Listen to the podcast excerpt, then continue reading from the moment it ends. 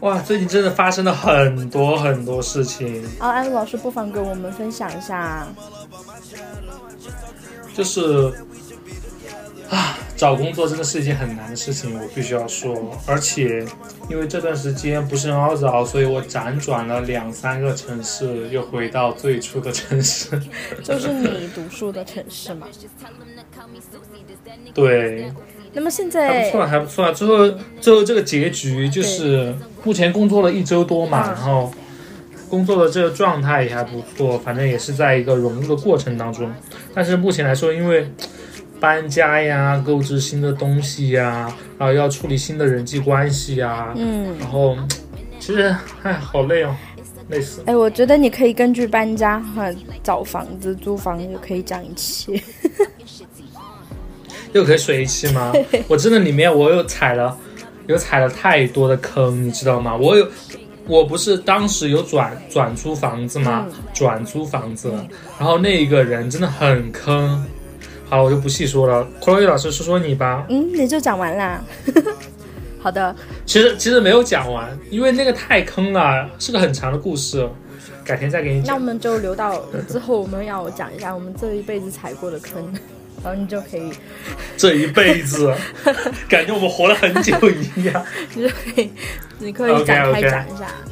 嗯，口语老师目前也是，呃，遇到了一个人生的转折点，就是在进行投稿的过程当中，因为之前不是嗯有一篇英文期刊的文章录了嘛。然后，嗯，就很开心，因为因为对我来说很重要。但是什么叫乐极生悲呢？就是在昨天，他告诉，就是出版社那边，他告诉我，就是你的文章终于刊登了，相当于出版了嘛。然后我去看了一下，把我的单位给搞错了，也就是说我是第一作者，作者嘛，我的单位他给我搞错了。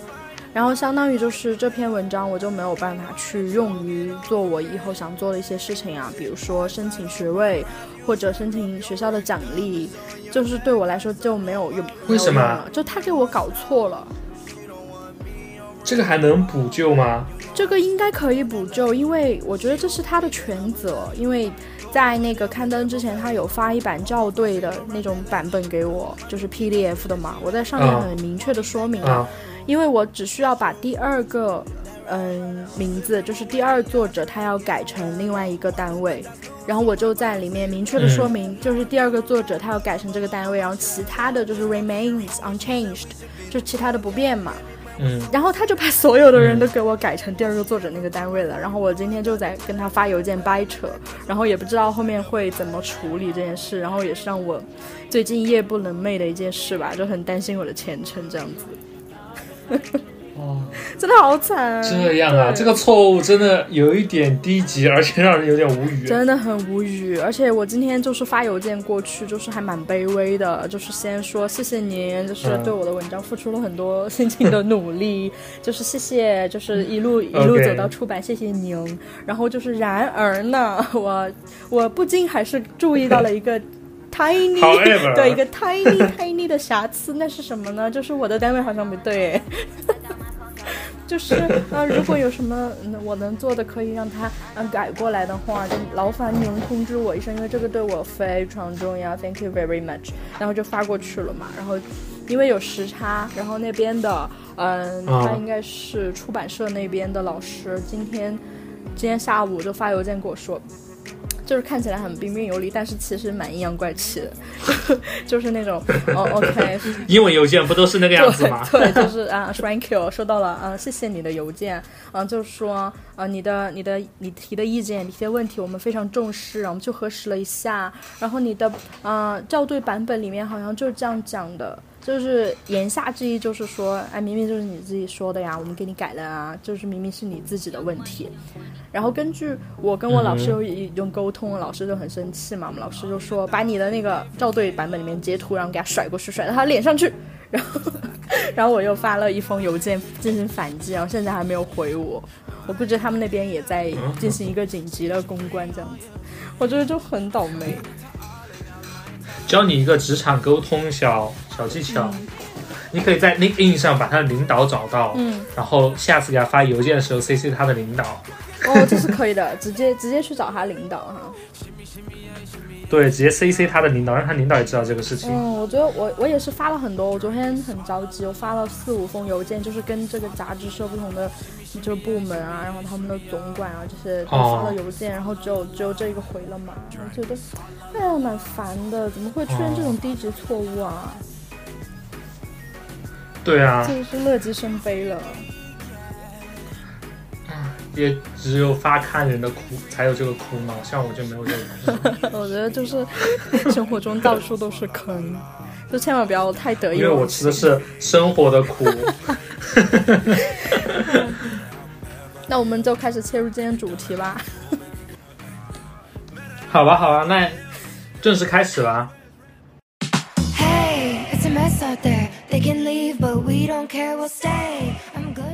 Hello，大家好，我是 Ivan。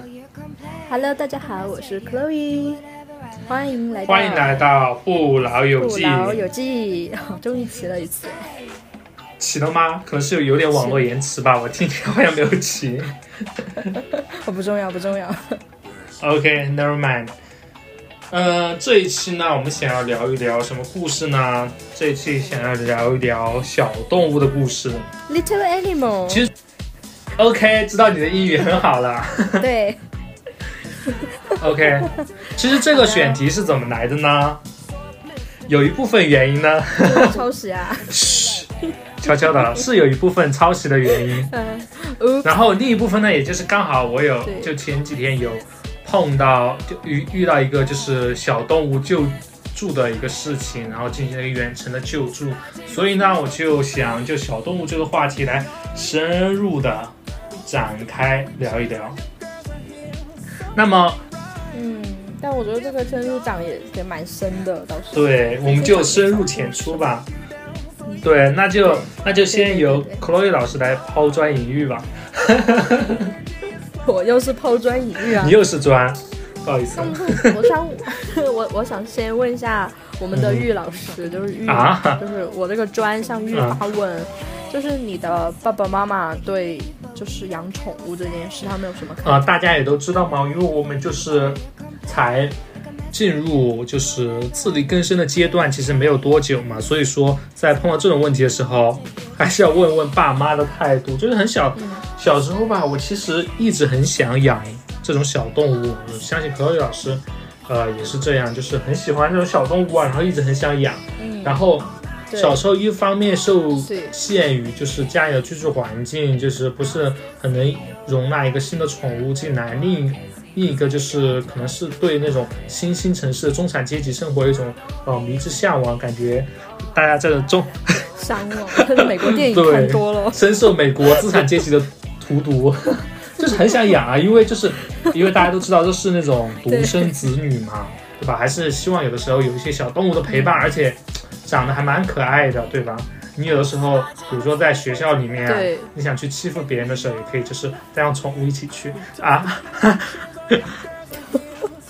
呃，这是可以的不是不是不是，就是想如果被别人欺负的话，就是因为有宠物可以帮你 出出气之类的。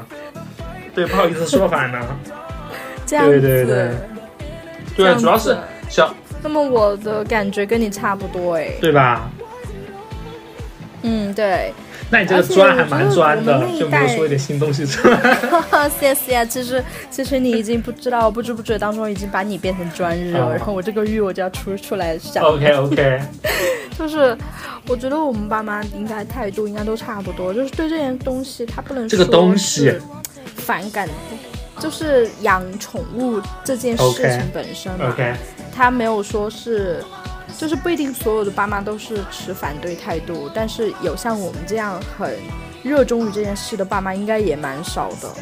就是现在养了猫之后，可能有一点点会体会到他们当时的感觉。什么感觉？一个就是真的很麻烦，就是小动物很麻烦，就是你养了它就是一份责任，然后它不管生老病死，然后你都要为它负责，就会付出很多的时间、精力和金钱。嗯，所以呢，就是父母他们肯定不愿意就是这么麻烦嘛。然后其次就是很现实的一个问题，就是小动物它的一个卫生，就是它会把家里的卫生，就是搞卫生难度又提升一点。我觉得对于父母来说，这个也蛮麻烦的，毕竟家里已经有一个小孩了嘛。对。所以其实我觉得我们那一代人大部分的爸妈对于宠物这件事情的态度应该不是非常积极的，就是他不一定会反对，但是他肯定不会就是说啊，儿子女儿，我们去养一个狗吧，对我给你买了一个狗，这 这件事也也不是很常见，对 对对对，因为我们我们小时候的那种经济条件也好，居住环境也好，其实也不是很允许。再养一个宠物进来过，就是会把家里搞得非常乱、非常糟。而且我妈又是一个非常爱干净的人，就是你知道吗？现在我们我们家还有一个呃每周的习惯，就是我妈每一次每一周都会把家里搞一次大扫大扫除。大扫除的意思就是说。每家里的地会拖三遍，是拖三遍哦。先用湿的拖一遍，然后最后呃拖两遍，然后最后再用干的拖一遍。就是我们家里真的是非常非常干净。对，对。我妈妈也是，所以你说像他们这种特别爱干净，然后比较注重家里的一些。整洁啊、卫生这些的，他们如果养了一个小动物，就暂不说他们喜不喜欢这个小动物，有没有感情，但是单是打打扫卫生这件事，对他们来说就很崩溃。就比如说你刚刚说的，像你妈妈一样，就拖三次地，拖完之后发现上面还有毛，应该很崩溃吧？那种感情。没有了，没有这种有毛的生物进入过我家。这就是你秃头的原因吗？OK，我也没有秃。但是可乐老师就是可以先帮我联系一下，就是植发机构有没有优惠，帮我看一下，谢谢。OK OK，先先把米诺地尔用一下，因为 这边建议的是，对，因为我有一些嗯同学朋友，他们可能需要一起团购之类的。OK OK，到时候一起团购了。嗯，但但是虽然说就是家里呃父母啊一直持反对态度，但是据我的了解，可乐老师还是养过一些宠宠物的吧？哦，对，我养了。我还养了蛮蛮多蛮多只的，就是从小到大，都死啦。当时是这样子。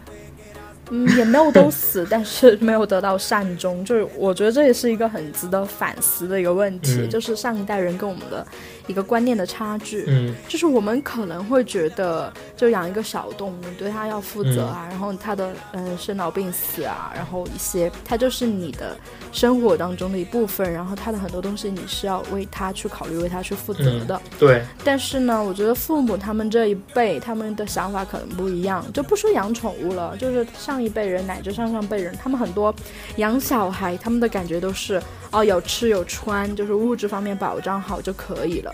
然后对于宠物呢，对于动物这件事，他们更就是不在意，就是觉得有一口东西吃，然后嗯，就把它养在家里就可以了，就是没有更多的一点需求，就更不用说是什么嗯，要把它一直养着呀或者之类的，所以也会发生很多嗯，我觉得。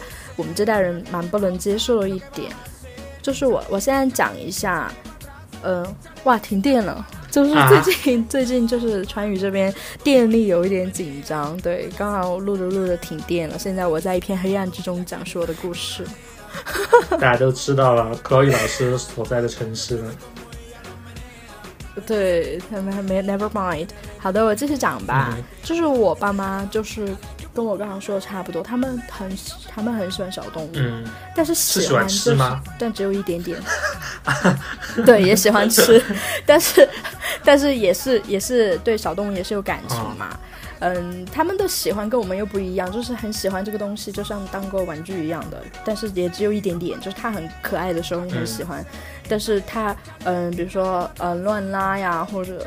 嗯，又调调皮啊之类的，他们就会很烦。就像我们对大多数小孩的态度差不多，就是可爱的时候可以玩一下，但是需要打扫的时候就很烦，就离我远一点。闹腾的时候就很烦。对对对，他们就应该是也是这种比较比较爱嘛。但是我妈妈也比较喜欢狗。然后我记得我人生当中的第一只宠物，就是之前也一直有在纠缠爸妈给自自己买宠物嘛，但是他们一直都没有松这个口，就是。因为当时他们可能觉得小孩子不懂宠物是什么东西，他可能就只是想跟小动物一起玩，但是他肯定就不会意识到动物进到家里后你要照顾它，你要给它啊铲屎啊，你要给它梳毛呀这些照顾方面的东西，小孩子可能意识不到嘛，就是他爸妈也可能觉得你太小了。嗯。然后当时是一年级吧，就是六岁。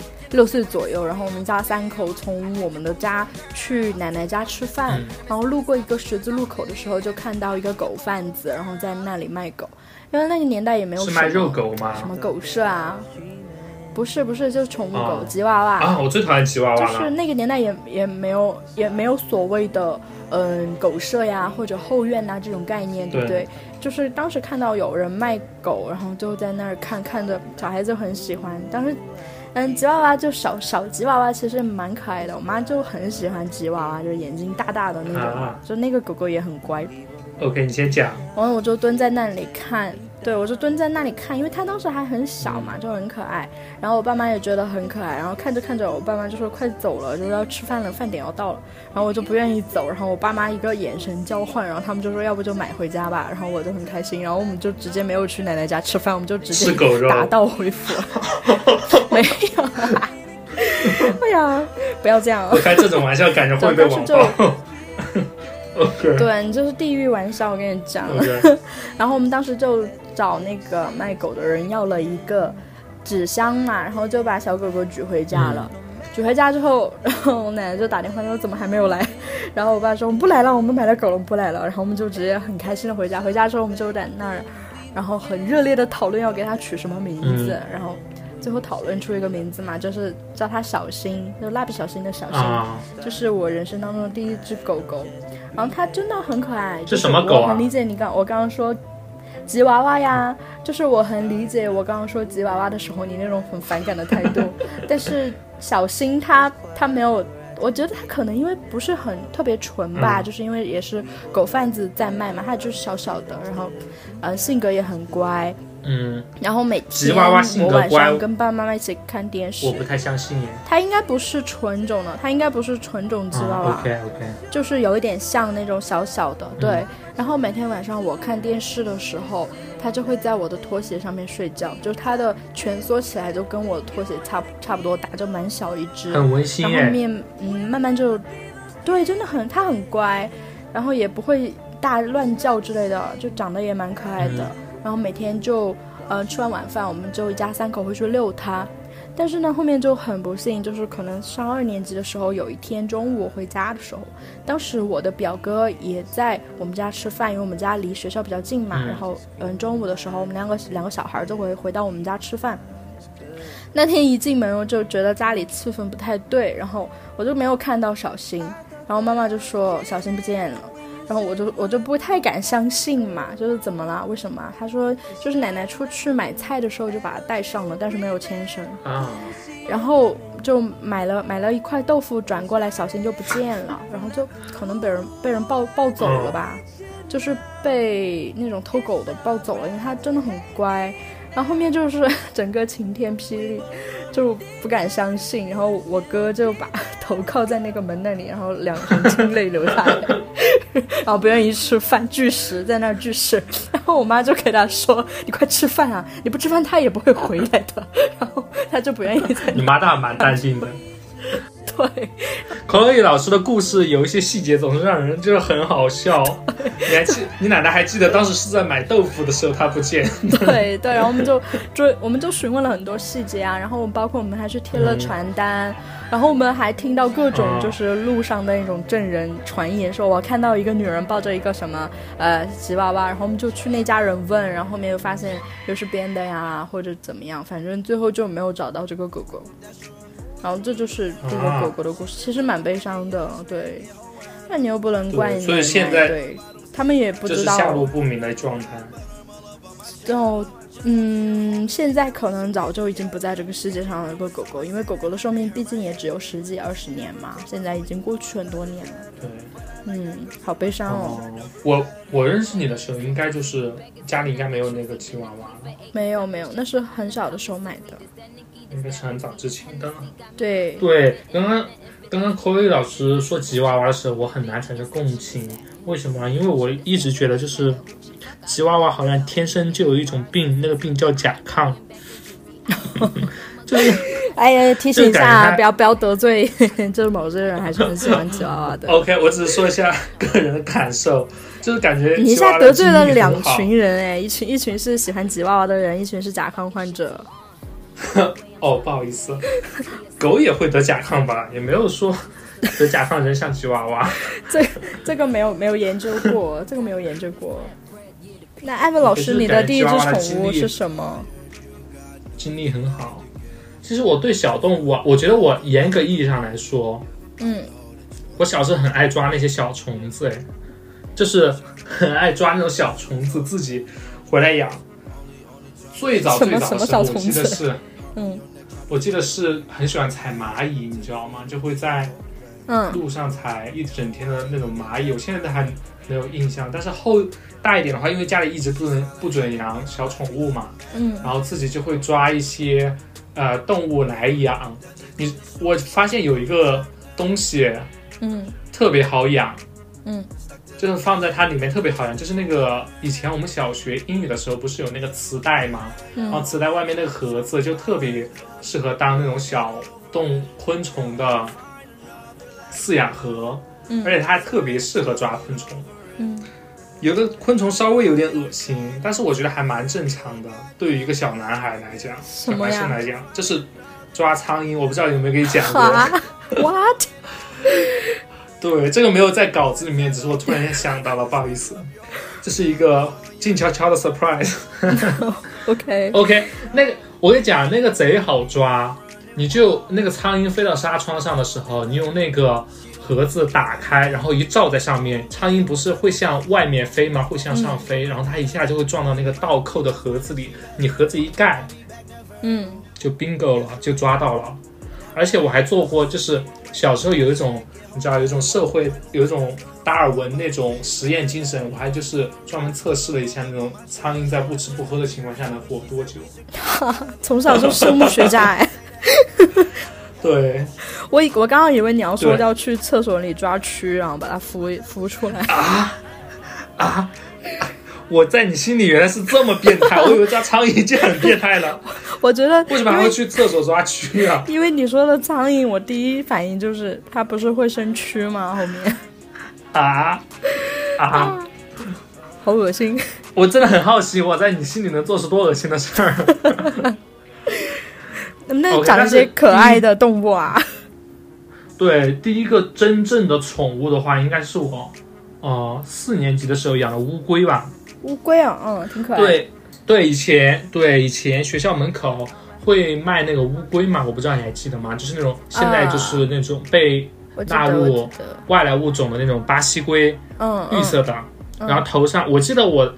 我记得我买了一只，我妹妹买了一只，我哦，我两个表妹也买了一只，嗯，一共三只嘛。我们当时，呃，那那种巴西龟还蛮可爱的，小小的。当时我们怎么区分的？就是巴西龟头上不是有花纹吗？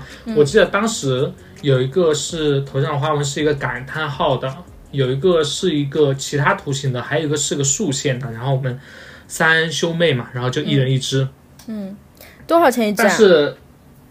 十块钱一只，哎，那个时候真的对于我来说是巨款，我都不知道我是怎么买的，还蛮贵的。当时好像一只兔子也就十块还是十五块，就也是学校门口卖的那种。对，乌龟当时想的是好养嘛，嗯，然后也是好像是我妹她想养，然后她妈妈在那里，然后我就在旁边白嫖的吧，应该是这样，因为我妈好像应该不会给我买这个。对，然后回来就养嘛，然后送了有那种小颗粒的饲料。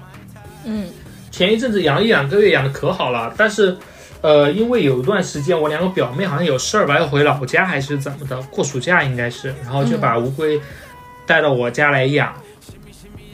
然后那段时间，因为家里没有地方养嘛，然后就把乌龟养在那个盆子，就是那种大的那种，你知道洗脚的那种盆子，就洗手的那种盆子，盆子里，然后放几块石头，放一点水，它们不想在水里的时候，就可以待在石头上面。嗯，但是那个水蛮可爱的，它能不能完全泡在里面啊？那个水的深度可以，可以，可以，可以，就是石头，石头还能露出来一点，它不会淹死的，因为当时对还是对生物有一定的了解，对，然后每天都会去喂它呀，然后去观察一下它。但是不知道为什么，就是突然有一天，我好像我忘了，嗯，我还养了三个乌龟的事情。那段时间不知道在干什么，就特别忙。就是等到有一天，我突然记起来了，我还有几个乌龟养在阳台上。哎，三个乌龟都是在你家养啊？你妹妹没有拿回她家养？没有，没有。哦，因为他们好像是回呃那个暑假回老家就去玩好几个月吧，应该是那种。对，然后有一天突然记起来了，我说这么高的呃这么高的温度放在阳台上，因为阳台是完全的室外的那种阳台嘛，嗯，它不会有什么问题吧？但是我一想应该不会吧，放了那么多水，结果我就是打开窗户，我把那个盆儿拿下来，拿到那个盆儿的时候就感觉不对劲。因为那个盆很轻，就没有水的感觉。嗯，然后放在地上，我仔细一看，真的是让我永生难忘那个情景。就是三个很很安详的龟壳，还是那种小小的龟壳，没有长大。然后它的头看上去还是很正常的，但是你仔细一看，它两个眼窝已经完全凹陷下去了。这是脱水了吧？已经。对，已经晒成那种乌龟干了。然后也是那一次，我我才知道，就是乌龟的头骨，嗯，就是你看头骨上没有多少肉，只有眼睛那儿有肉，它的整个头就是头骨的样子。嗯，哇，我真的觉得对这三个小乌龟真的感到很抱歉。后面我不我不太，你知道，就是不太想去处理这种事情。我妈我妈好像直接把它扔到垃圾袋去扔掉了。我本来好像还想好好安葬他们一下的。嗯。我觉得这也是，哎，确实是父母不愿意让我们养的原因吧。因为小朋友他毕竟是小朋友嘛，就是很多东西他可能考虑的不周全，或者知道的不不够多，很多东西。嗯，哦，好好好悲伤的故事啊！对，第一次养宠物就碰到这种事情，真的是有一点点，对，有一点点难过了。嗯，后面你还养过乌龟吗？我没有养过乌龟了，我从那以后再也没养过乌龟了。对，因为我一方面是由于，嗯，啊，一方面是觉得乌龟就是可能还会再葬送在我的手里面，另一方面是觉得乌龟真的养起来稍微有点耗精力啊，就是你精力充沛的时候，你看到它它也一动不动；你消沉的时候，你看到它它也一动不动，就是什么，就是没有养宠物的那种陪伴感。对，它也不会跟你互动，因为我之前也看那个豆瓣上有帖子，就是有有一个组叫什么，反正就是养乌龟的人建了一个组嘛。嗯，它这里面就有很多，其实养乌龟就是有很多需要注意的细节的，然后什么水多了也不行，少了也不行，然后还有什么，嗯，指甲呀，然后还有温度呀，这些好像都嗯要求蛮高的，所以其实养乌龟它好像也没有看起来那么容易，如果你想把它养得很好的话。对，嗯，是的，乌龟养起来也蛮麻烦的。对，孔乐宇老师后面有还有养什么宠物吗？我基本上都养的狗哎，然后，嗯，当时也有讲，你说校门口卖的这些小动物嘛，就除了乌龟以外，还有还有那个兔子，我印象很深刻，十块钱十五块，然后还有那个珍珠熊，我不知道那是什么啊，就有点像，有点像小仓鼠那种，然后。嗯，也特别可爱，小小的一个，好像也是十块钱一个吧。然后特别想要，当时家里没有狗狗嘛，就比较小的时候，就特别想要一只兔子。但是因为我爸妈他们也知道，特别想要狗狗的时候，家里没有一只兔子。OK，没有没有没有，就是就是当时特别想要一个小动物嘛，然后看到兔子很可爱嘛，白白的一团，嗯，当时就很想要。然后，嗯，我爸妈肯定知道，大人他们肯定知道，就是兔子其实卫生方面不是很好弄嘛，就是我们也不是很会弄。对，因为它毕竟也不是那种宠物兔嘛，它就是那种普通的小白兔，就嗯不是很会养养养回来的话，应该卫生方面也蛮麻烦的。而且它这种卖的，你也不知道它能活多久。嗯，所以当时我想我想买的时候，他们都很反对。然后。嗯，有一天呢，就是我的一个姐姐，我一个表姐，然后她让我出去玩嘛。我表姐比我比我大很多，她当时应该已经十七八岁了，就是有一定的金钱可以支配。然后我就跟他讲，我说我想要那个兔子，然后我表姐就说我给你买嘛。然后我说好的好的。然后我那天就准备跑出去跟他玩，然后我前脚刚踏出房门，然后我爸就在后面跟我说，他说就玩的开心啊。我说嗯。然后我在关门那一瞬间，我爸说不准买兔子回来啊。然后我就我就没有敢买。但是后面这个我弟弟买了这个兔子，就是我的表弟买了这个兔子嘛，就是我舅舅舅妈就比较将将就他，就是他说要的时候就给他买了，但是他后来也没有很好的照顾它，然后这个兔子也没有活很久，就小小的一个就就死掉了。但是据我所知啊，这种兔子它应该可以长蛮大的，它应该就是那种普通的肉兔。也听到很多故事，比如说小女孩把兔子养成很大很有感情，然后家人就把兔子吃了，哎呀，好残忍呐！真的好残忍！我有看一个，我有看一个 B 站 UP 主，然后她现在在德国，她呃，她老公在那边嘛，她老公一家都在都是德国人，她的那个婆婆就是因为她十二三岁的时候养了一只小兔子，嗯，然后一直养一直养，然后她的她爸爸是屠夫，结果她有一天回放学回家，她在家里吃饭的时候，突然感觉是有点不对劲，嗯，然后发现。呃，那个桌上端的那一盆是那个肉不太对劲嘛，他就问他爸爸，他这个是什么？他爸爸说这个就是你养的那只兔子呀。然后他吃了一半过后，这菜吃不下去那个饭了。从此之之后，他就变成一个素食主义者，主 主义者，主义者啊，其实好残忍啊！就是我觉得宠物对小朋友来说，这意味还蛮蛮深远的。就是，但是我们上一辈爸妈很多都意识不到这个问题。对，因为在他们那个时候，很多小动物都是养来吃的嘛。而且我听说一个规矩啊，就是说，呃，准准备养来吃的动物，千万不能给它取名字。取名字的话，就是会有感情。是的，是的，不仅是养来吃的，就是你知道这个动物最后会死的话，就不要给它取名字，就不要跟它建立一个联系，这样它死的时候你就不会很伤心。对，好悲伤。其实后面我还有养。养一只小狗哎，你还养过狗狗？养一只小狗，嗯，然后那个狗其实也没有善终。它 怎么是是怎么得到的呢？这个小狗？这小狗我不知道，你还记不记得以前我们在小学那个数学小学的某一位任课老师那里补课的时候，对，然后我记得有一天就是下完课一起跟哪个同学一起回家的时候，他说。他家呀养捡了一只小狗，还是生了一只小狗，然后就想找个人帮忙养。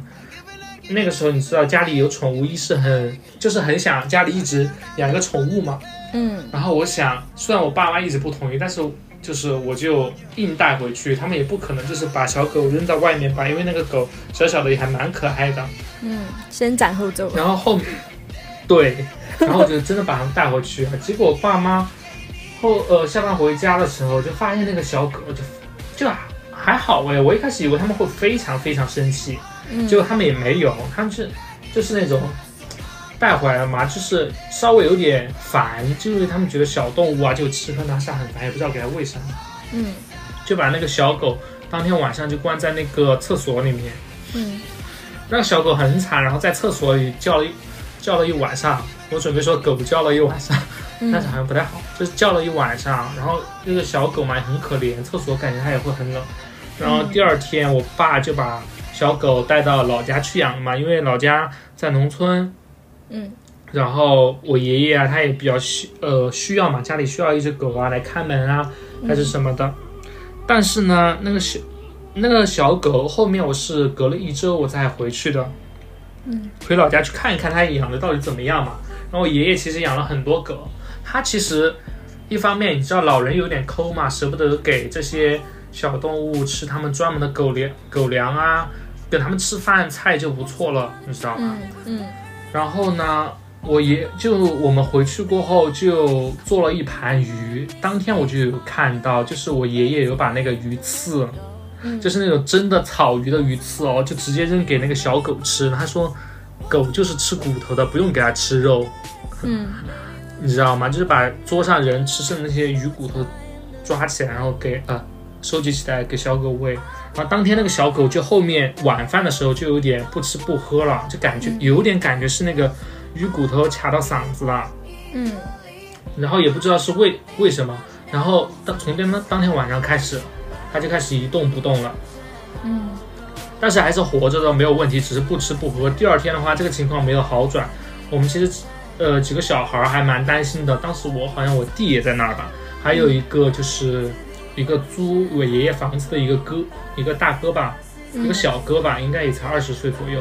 然后他说，要不就带上这个小狗，我们去镇上看一下有没有兽医，给大家看一下到底是什么毛病嘛。然后我们就去，呃。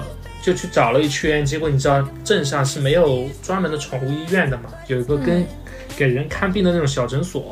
嗯。然后他大概看了一下，他就说这个东西我们看不了。如果你硬要医治的话，我们可能就只只有给你开一针药。我都现在忘了那个药是什么药了，maybe 可能就是那种抗生素啊，或者是什么药之类的。当时医生说这个这个针我也不敢给你们打，我把那个针管给你们，你们自己打了。哇，当时就是那个小狗，我们抱在手里，然后就在诊所门口把那个狗毛剃了一点，它大腿上毛剃了一点。那个小哥就是把那个针就给它打进去了，打进去的过过后，不知道是剂量没对还是怎么回事。当天晚上我们就把它带回去了嘛。第二天早上就是再去看那个小狗的时候，就是已经没有呼吸了。哦，还蛮悲伤的故事。它是一点点死掉的，对，所以说它是怎么死掉的？其实现在没有个确切的答案。但是我觉得这个东西也不能怪我爷爷，因为他们小时候就是那么过来的嘛，就是有一种传统观念，就是观念不一样。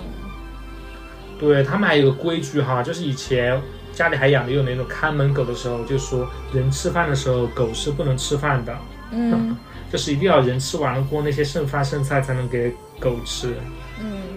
都有很多对，然后还蛮惨的，对。对，很多规矩，那个小狗也是很惨，嗯，好惨的，而且后面没有把它埋掉，是把它放在那种呃很远很偏僻那种山坡里面，嗯，嗯，好惨，要哭了吗，艾文老师？哎，可能吧，有点沉重，对，稍微有一点点沉重了，有没有开心一点的故事讲来，我们听一下？开心，我们讲一讲救助小动物的故事吧。可以啊，你有？可伟老师应该救救过很多吧？我倒也没有哎，就是有很多机会，但是我觉得就没有没有真正的去参与那个救助，因为我的能力真的很有限。可伟老师说这个，我我倒是最近也有一点感受哈，就是有的时候，呃，空有一个那个善良的心，真的是很多事情不行，就是一定要。到达某一个能力范围内，你才能够去帮助或者是救助更多的人也好啊，或者是这种小动物也好。对，真的。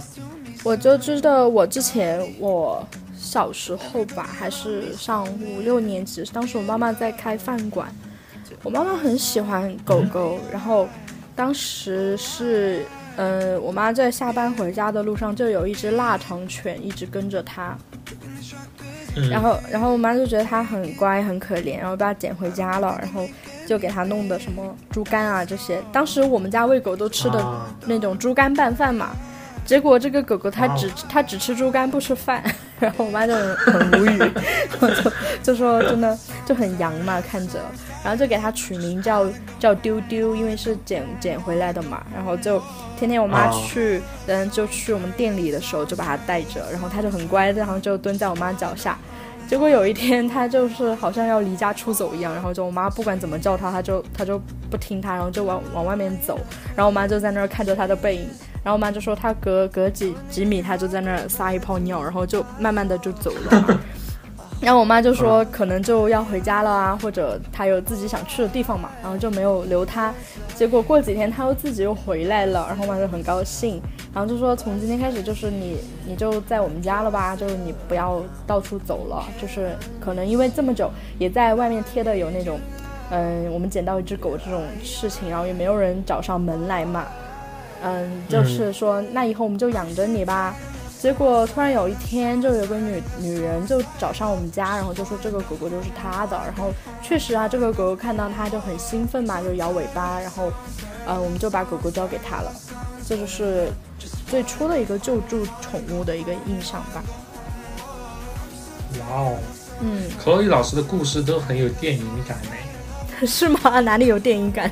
对，一条腊肠。首先是吉吉娃娃，然后是腊肠，都是品种狗哎。没有啦，后面也也养过一些，主要是我妈妈就比较喜欢吉娃娃。然后嗯，还有就是我长大之后，我个人就救助经历也不算救助经历吧。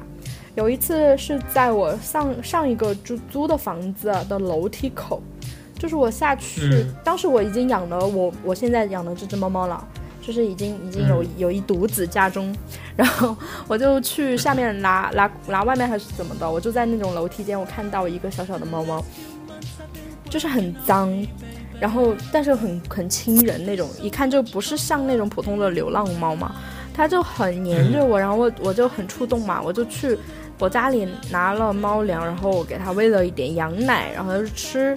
然后我当时就有想过把它拿回去我自己养，但是我又想的是我家里有一个猫，而且当时租的房房子很小，如果它身上有什么传染病或者猫癣之类的皮肤病，它们传染了怎么办？如如果空间也那么小，好像也不够把它们隔离开。所以我就当时就咨询了我认识的宠物医生，我就说如果要把这个猫猫就是检查一下、救治一下，花多少钱？然后医生的建议就是说啊，你不要去管，就是这个可能花下来就没有上限，就是嗯，你的能力就可能没有办法。然后我当时觉得挺难受的嘛，然后就在小区门口贴了很多，就是这是谁的猫啊？然后就麻烦来认领一下呀之类的。然后我晚上的时候我再去看，然后它就不见了，然后再没有看到这个猫了。其实我想的是，如果晚上它还在那儿的话，我说什么要把它带回去，但是它就没有在那里了，就是也蛮悲伤的。其实现在真的城市里面的那种被弃养的宠物越来越多了，它明显就不是我们说的那种流浪猫，或者嗯你说的那种嗯没有没有品种的这种。猫或者狗，它们都是一些明显就是有有被人饲养过，然后是嗯因为人类的喜好而培育出来的一些品种，我觉得应该是被人就是丢在外面了，是蛮蛮难受的。当时对，现在弃养的情况真的很多，特别是现在啊，之前好像是短视频平台上就是会有很流行的呃一个习惯，就是寝室里共同养一只猫，然后毕业过就会把。那只猫给扔掉，或者是狗啊之类的，对，还有一些就是在当地工作换城市了过后，这些宠物他们也都不会带走，对，就很多人啊都不会带走，然后就直接，呃，要不就让人朋友收养，要不就直接扔掉了，嗯，这种情况蛮多的。所以我就觉得很多很多那种领养的时候，他不是会要求领养人。嗯，又要有工作呀，或者要有住房啊，不能是租的房子啊，或者不能合租啊之类的。然后很多人就觉得很无语，就说我领养一个动物还要这么多规矩。但是我觉得一定程度上也能够理解这种要求。就是因为租房或者嗯是学生养在宿舍这种不不不不定性太多了，就是你毕业变动或者搬迁，都是有可能会导致你把这个宠物丢弃，然后就导致城市里的宠物越来越多。如果你不给它绝育的话，它们就会越来越多。对，因为这种不可控的因素太多了。做一个学生来讲的话，没错经济还是被父母掌控着，你在学校里还要遵守校纪校规，嗯，这些不可控的因素太多了。嗯，对，然后我大学的时候其实也有，嗯，因为当时是志愿者嘛，嗯，然后当时因为大学是在北方读的，那边冬天就非常冷，然后呃，我们那个青年志愿者协会就联系到了一处。啊，比较郊区的小动物救助站，嗯，这样子，因为那边比较冷，所以说他们会需要一些过冬的衣物，给小小动物的那些过冬的衣物，需要他们拿去铺窝呀、保暖啊之类的。呃，当时我们也就是呃作为成员嘛，然后参与捐助衣服啊，然后买了一些猫粮、狗粮，然后专门去小动物救助中心去参观了一下。哇，当时那个印象真的是，虽然很冷哦，但是那个臭真的是超级臭，嗯，这无与伦比的那种动动物的臭，嗯，而且好多小动物啊，因为当时呃，那开救助站的其实是一个老阿姨，也只有她一个人，嗯，来救助这些动物，然后要给他们弄吃的、弄喝的，然后保暖。在北方的冬天来说的话，这个工作量其实是特别大的。对，那个老阿姨其实也特别辛苦，然后希望我们当时弄得很，其实还弄得蛮蛮几大包衣服的，但是对于那个救助站的规模来讲，哈，其实感觉还是杯水车薪一样。嗯，唉，这些只能说尽到当时能尽到的力了吧，然后帮助了一些呃小动物。对，然后前段时间，嗯，你说，嗯，可以老师先讲吧。嗯，我就说这种救助站，它其实都蛮难的。就首先它一般都是自发的嘛，就没有太多政府的资助啊，或者我们我们国家这方面就还蛮空缺的。然后基本上都是私人的一个自发的。发电那种感觉，就像之前成都不是有一个什么爱之家嘛，好像叫，就是里面几百条狗狗，然后也是一个阿姨在那儿独自运营，然后但是曝光之后也受到很多爱心人士捐助，但是这远远不够，就是他一个人的付出就远远超过了他的一个收益。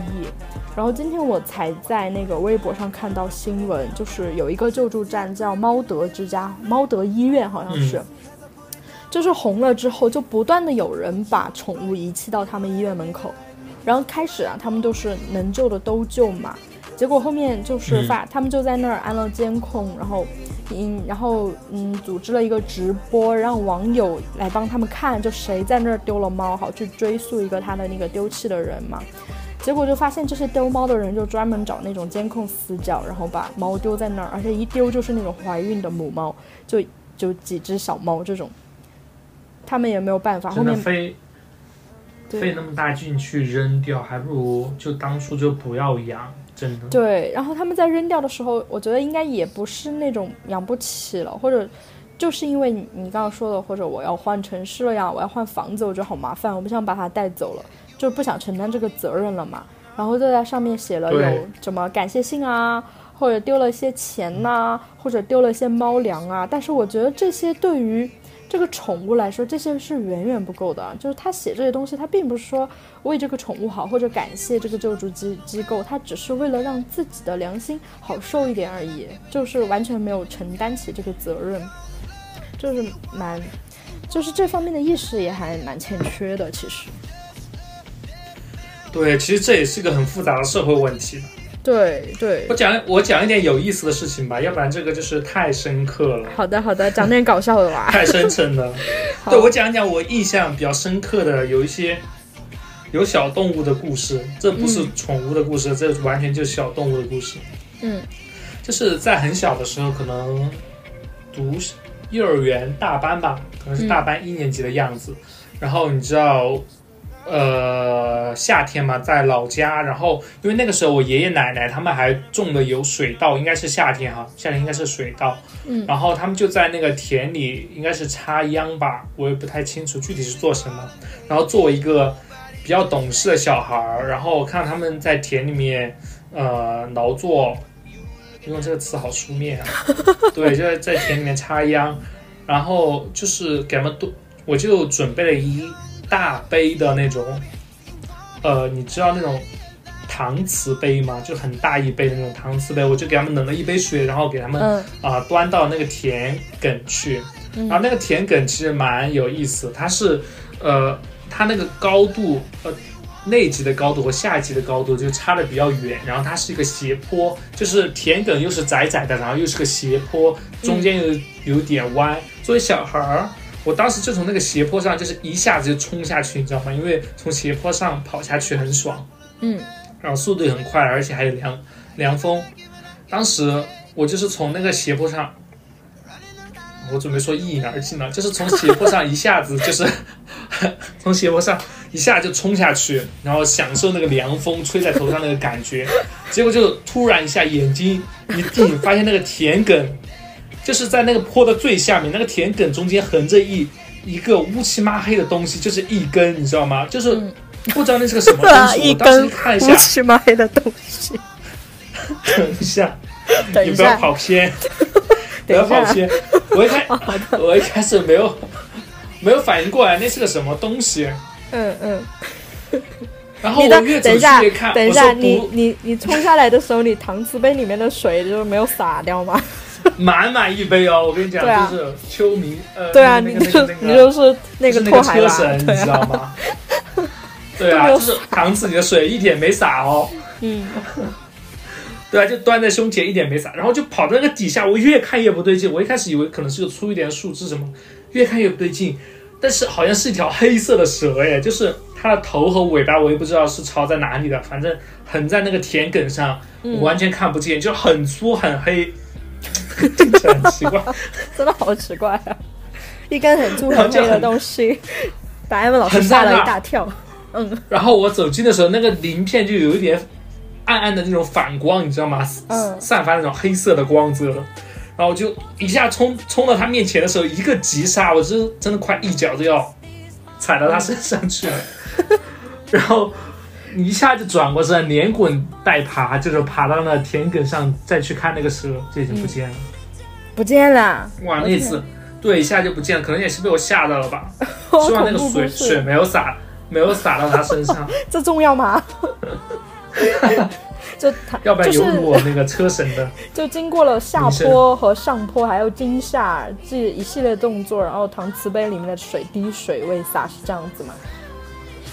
对啊，要怎么知道？名义上是个小故小动物的故事，其实这是一个车神故事。对，这是你的一个炫技的故事。这是头文字 D 前传。哎，我也想，我也想讲一个有意思的，就是快欢乐一点的故事。就是我刚刚不是说，就是我们我妈妈挺喜欢吉娃娃的嘛，然后就是第一个我们养的第一个嗯小狗叫小新嘛，因为吉娃娃它的毛很短，就是毛是比较短的那一类小狗，然后到了冬天的时候它就蛮怕冷的，就是一般要给它穿一点衣服，穿衣服，对。然后我妈当时比较讲究，就给它打的有毛衣，因为我知道它，它当时还，我妈就很会弄这种嘛。当时是给她弄了一件羽绒服，真的是羽绒服，就是买那种 羽绒服的那种面料，然后往里面给她填充那种鸭绒还是鹅绒，不知道，就给她做了一件羽绒服，还戴帽子的那种，再可以把帽子给她戴过来。然后后来会不会给吉娃娃画眼影啊？涂睫毛膏？那那那倒没有啦，我妈又不是什么女明星。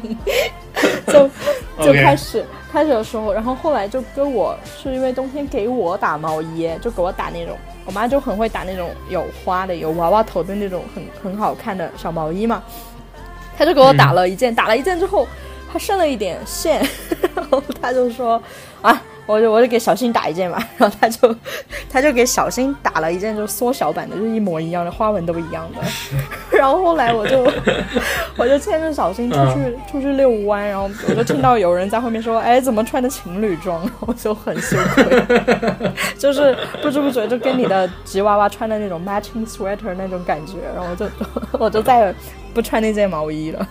我觉得也蛮蛮蛮温馨的，现在想起来。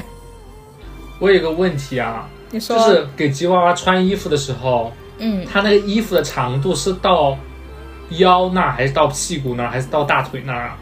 应该是在，我觉得应该是在腰下面吧。就是会把它的，哎，我有点忘记了，好像是把它的上，就是前脚给它穿进去，然后后脚和那个尾巴是露在外面的，好像是这样子的。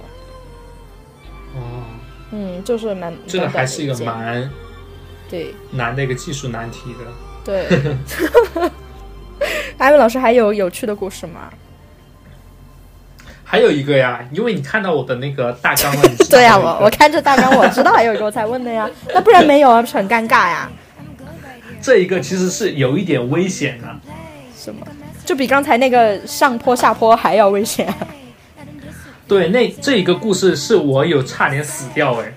真的有那么夸张吗？我看他的，等一下，我看他的 标题叫《鱼池里的鸭子》，How？是。我跟你讲，听我娓娓道来。好的。因为我老家就是，就是作为一个就是怎么讲那个山庄吧，可能就是有一点大，然后在那个围墙内部就是有一个很大的一个鱼池，就在这个围墙内部嘛。听起来感觉没有感觉，听起来你家好像就住的是那种唐顿庄园那种庄园。啊，没有没有，就小一点，小一点，还是蛮大的。对于我来说还是蛮大的了。然后当时有个很大的鱼池嘛，然后那个里面就，啊，我爷爷就养了一些鱼。然后那天，呃，我是记得那是三四年级的时候吧。那天就是好像家里的大人都出去了，然后你知道小孩也比较皮嘛，然后夏天又很热，我就突发奇想，你知道吗？在可能是动画片看比较多。我就想，就是拿我洗澡的，你知道，小小时候有那种大一点的那种盆子，就是那种红色的圆盆。嗯。小时候可以可以给那种小孩洗澡，小孩整个人泡在里面都可以的那种大的盆，呃，塑料盆。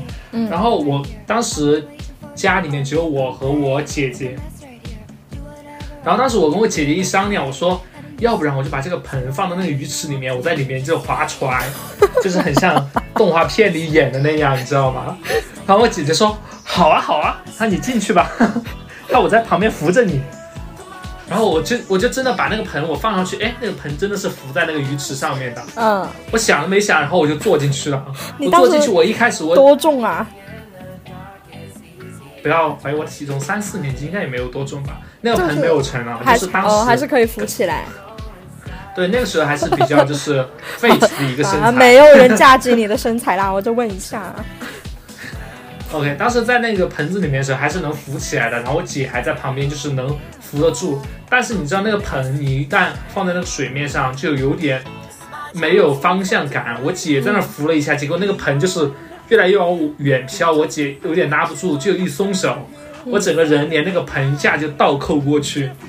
艾文老师漂流啊，就在那个鱼池里面，Oh my god，扑腾。那个时候也不会游泳，你知道吗？那个鱼池其实蛮深的，可能有两米多。嗯，对于我来说真的超级深。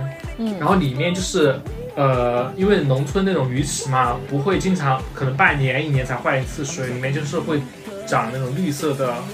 呃，绿色的东西我也不知道是什么。然后我一开始以为，因为在外面看起来那个鱼池就是很浑浊嘛，是绿色的，什么也看不清。但是当我真正的，我其实落在水里的时候，我一方面在扑腾，另一方面脑子很清醒。你眼睛我在想，就是因为我知道那个鱼池有个地方放可以放水嘛，那一块就凸出来的会比较多一点，我可以踩那个地方向上一蹬，可能就能浮到水面上。我就在脚下就在找那根。那个水管在哪？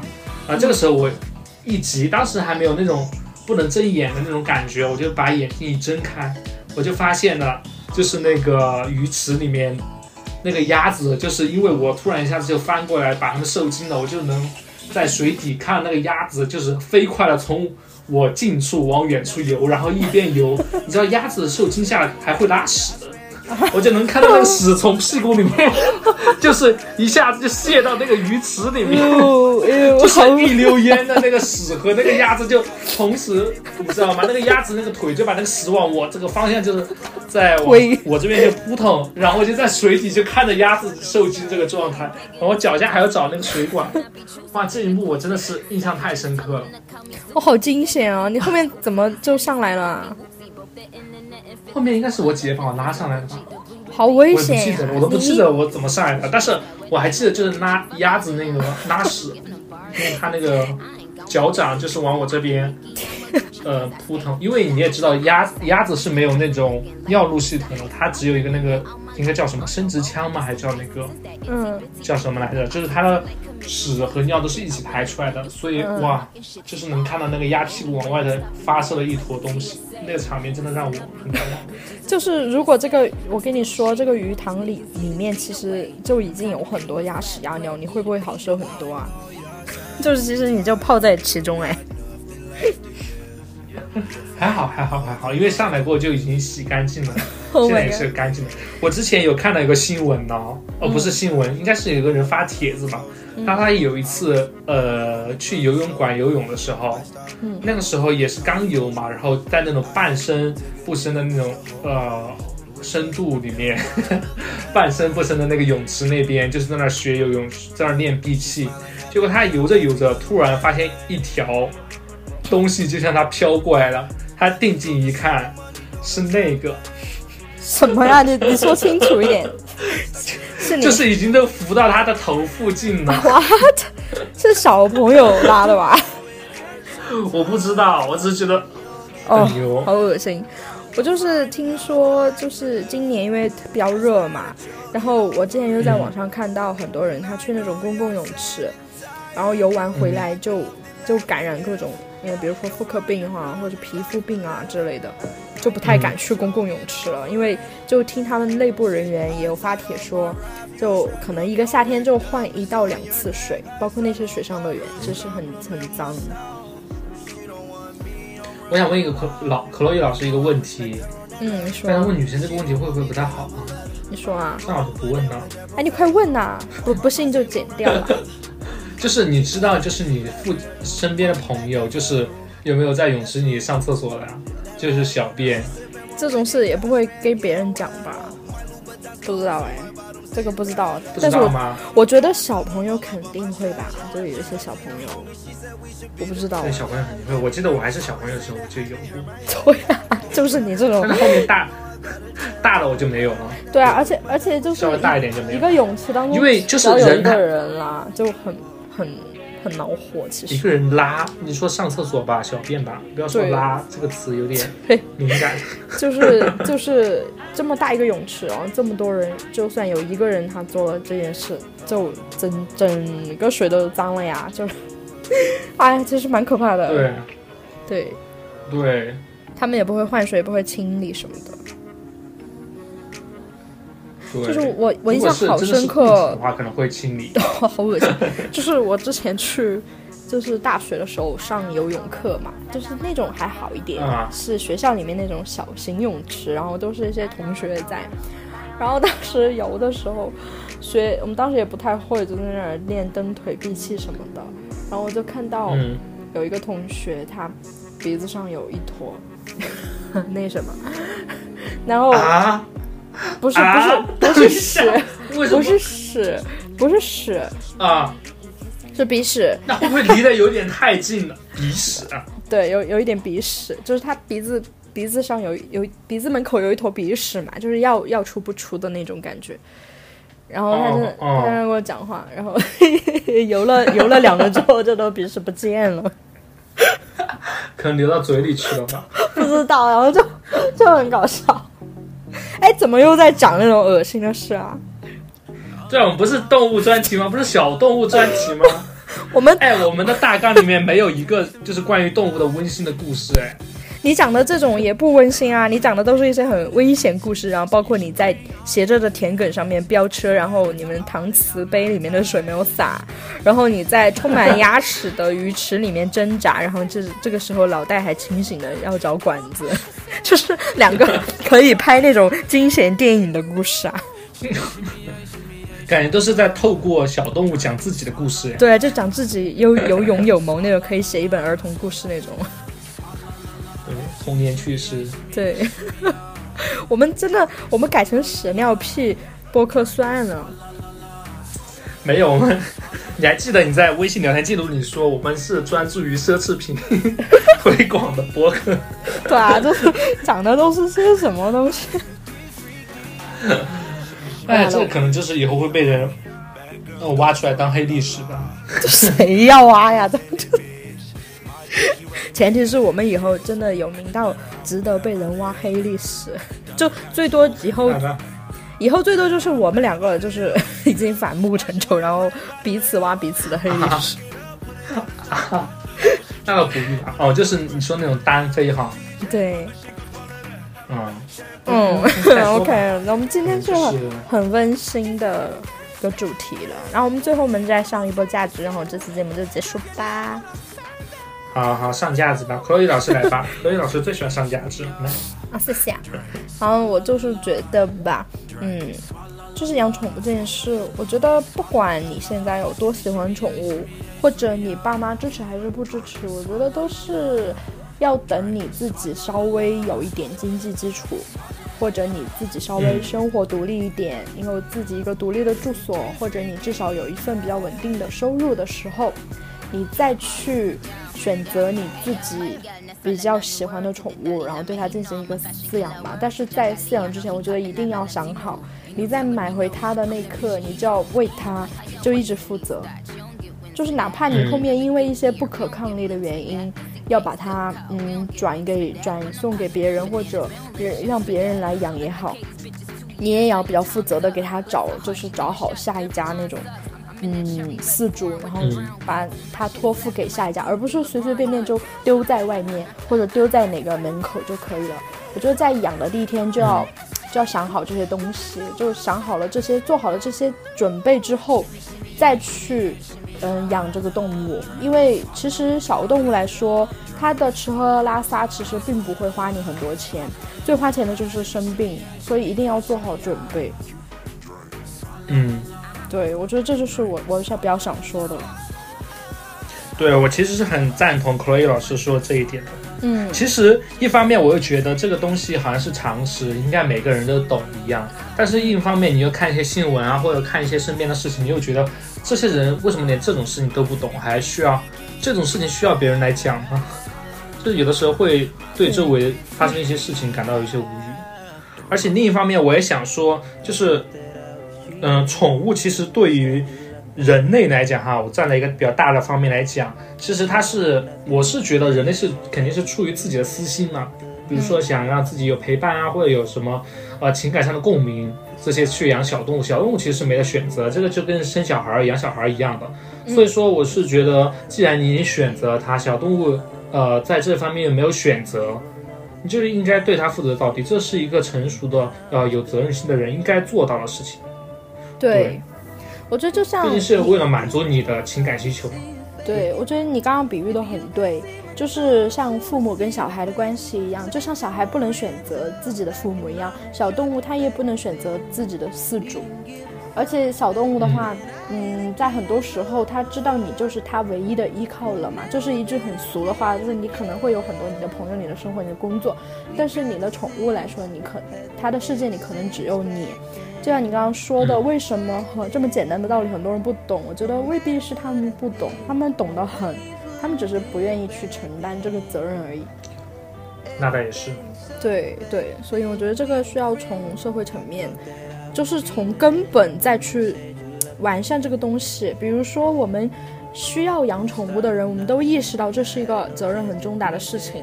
然后我们在买的时候，我们也会比较谨慎，不会因为我我现在喜欢我就去买，然后也不会去买一些乱七八糟的人，然后嗯配出来的一些嗯后院猫啊，或者有疾病的猫，就是所谓的新期猫，就不去买这种猫，就把所有的源问题从源头上把它给杜绝掉。哎，其实我突然想起来，我有为一宠物这种小宠物做了一件很大的事情，但是不太方便在播客上讲。可能未来会在新闻上看到哦，真的。我下来跟克洛伊老师可以先分享一下哦。好好好的好的好的，未来可以在播客报道一下。对对对，然后今天的话，其实我们也是尽自己的所能嘛，就宣传一些我们的思想、我们的想法，然后希望周围减少一些这样的现象。我觉得这也是啊，这个播客能做到的一个最大的程度呢。对，就是一些我觉得我跟可乐老师都已经尽力了，然后大家如果支持我们的话，就早点给我们打钱，然后 呃找我们代言的那些赞助商就不要再犹豫了，早早早的联系我们。我们的邮箱呢也会附附在我们的 show notes 里面，好吧？对，然后我们的微信也会推在，对，也会放在 show notes 里面。我就是说，要这些听众或者 PR 要透过我们的一些屎尿屁的故事，要观察到我们深邃的灵魂，然后你就会知道你的产品交给我们是没有错的。对，没有错的，我们的三观绝对是跟品牌的形象非常相符的。没错，对的。好的，那就这样吧。好的，那这期就这样吧。我是 Ivan，我是 Chloe，拜拜。下期再见，拜拜。